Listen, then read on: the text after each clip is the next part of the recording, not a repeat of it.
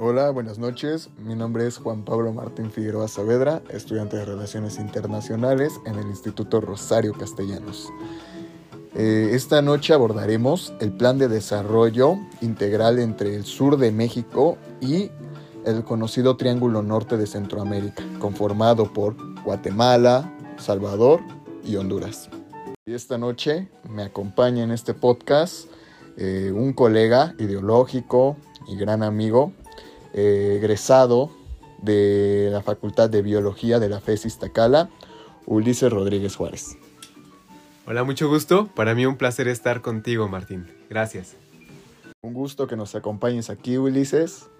Eh, sin duda alguna será una aportación bastante rica porque, bueno, justamente es un tema que, que hemos desarrollado a nivel general, lo hemos platicado y bueno, vamos, vamos a abordarlo ya. Abordando las causas que originan el subdesarrollo en este llamado triángulo, eh, triángulo norte centroamericano. Y bueno, las causas de la migración primordialmente, que es el origen de la pobreza, porque hablamos de tres países en conjunto subdesarrollados y a lo que yo llamo un ciclo de causas. Este ciclo de causas corresponde a fenómenos meteorológicos, el cambio climático, el corredor seco, por ejemplo, que genera pérdida de bienes y al generarse la pérdida de bienes repercute en la microeconomía y en la falta, eso produce una falta de empleo, pobreza y aunado a esto la violencia. Entonces, también tenemos un antecedente político que no debe de pasar desapercibido, ya que estos tres países hermanos eh, comparten un antecedente histórico que es una democracia relativamente nueva, nueva que se conformó a partir de la democracia civil de los años 90. También es importante abordar este, el tema de la demografía de estos países y en específico la, la tasa de población que fue exponencial, es decir, se incrementó y estos países tienen una población relativamente joven, Ulises. Porque yo tengo una pregunta, mi estimado Martín.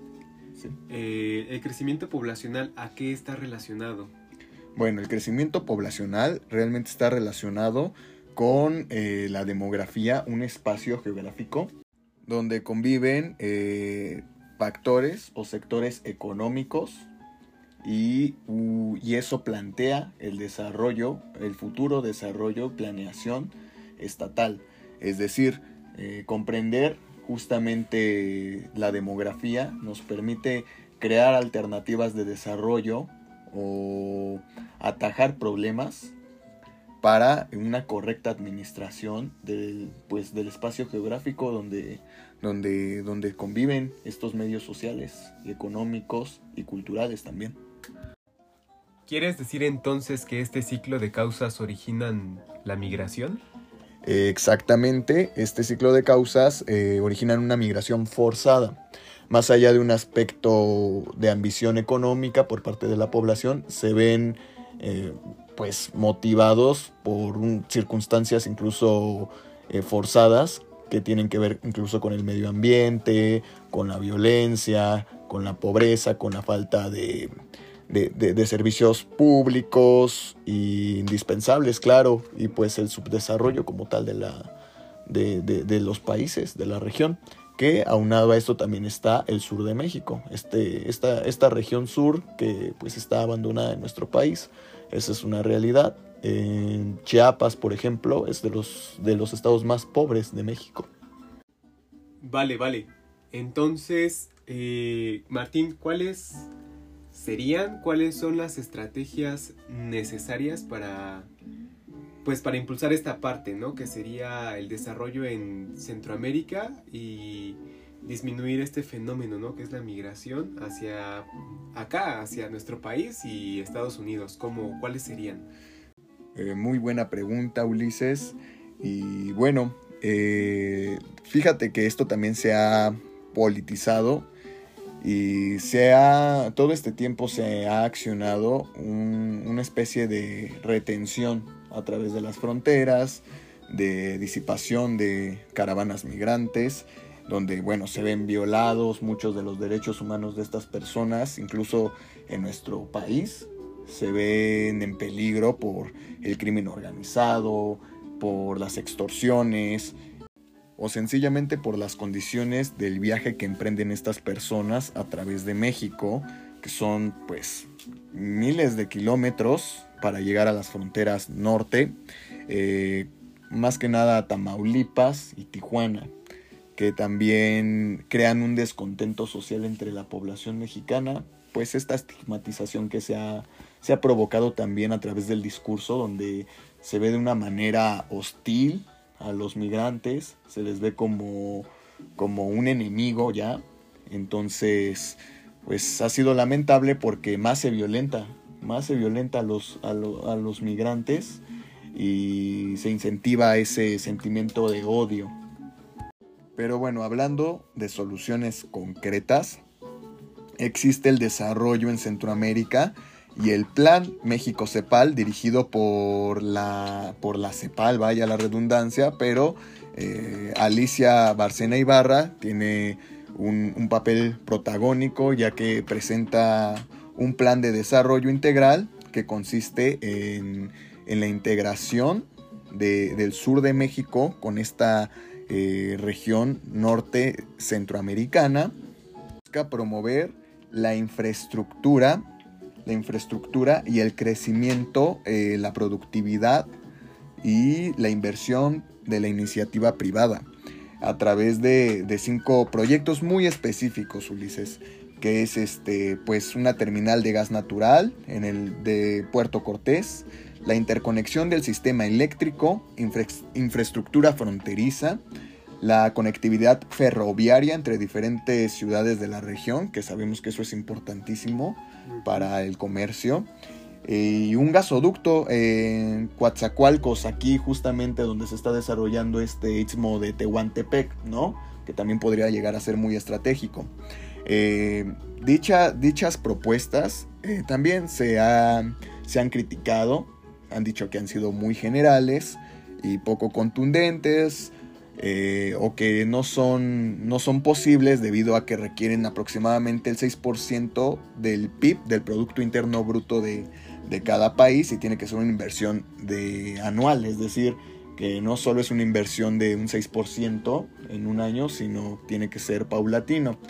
Y aquí es donde entra eh, el gobierno mexicano, la negociación con Estados Unidos, donde se busca una inversión para el desarrollo del sureste de México y esta posible integración económica con eh, la región eh, norte de Centroamérica. Entonces, bueno, esto, esto puede ser pues bastante oportuno porque recordemos que que pues hay, hay, hay, algo que es muy cierto, que es cuando hay una inversión en infraestructura, eh, estos, estos países suelen tener un mejor desarrollo en un futuro y más en puntos estratégicos como lo son los energéticos. Si te das cuenta, todo está siendo enfocado en la autosustentabilidad. Y todos sabemos que el panorama internacional ahorita está eh, pues un poco distinto a la globalización que, que, veíamos común a través del conflicto, por ejemplo, de Ucrania y Rusia, podemos entender que cada vez los países buscan una especie de autosuficiencia para no ser o no depender, mejor dicho, de otras naciones. De acuerdo, Martín. Entiendo los puntos, pero creo que sería importante preguntar, ¿sería suficiente para evitar el flujo migratorio?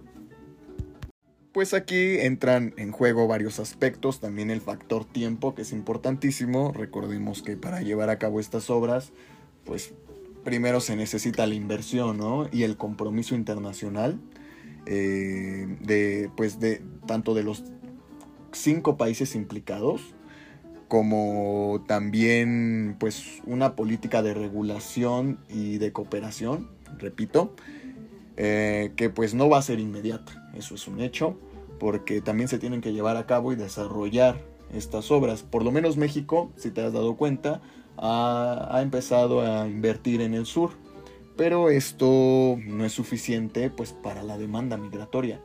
Es decir, que aún, aún vamos a seguir enfrentándonos a esta crisis de migración, pero eh, digamos que siembra las bases para un futuro, un futuro si se llega a, tomar en cuenta esto, que es importantísimo y que pues vaya, es hasta lógico. Eh, podríamos hablar de que sí pueden generar un cambio, un, cambio real en un futuro, pero también eh, muy importante, Uli, es que se invierta también en eh, la seguridad, la seguridad, en atender los derechos humanos, los servicios indispensables y atender también el cambio climático porque el corredor seco eh, realmente está dejando a la agricultura y la ganadería en la región centroamericana y sureste de México en precarias condiciones. Entonces, eh, no solo se trata de la industrialización, sino también se trata de, llegar a un acuerdo conjunto donde, bueno, más allá de los cinco países también haya, hay una regulación para el cambio climático, porque realmente los países que más se ven afectados, por ejemplo, en el cambio climático, son, son, son los que te acabo de mencionar. Guatemala, El Salvador, Honduras y la parte sur de México. Vale, vale, vale, vale. Suena bastante bien.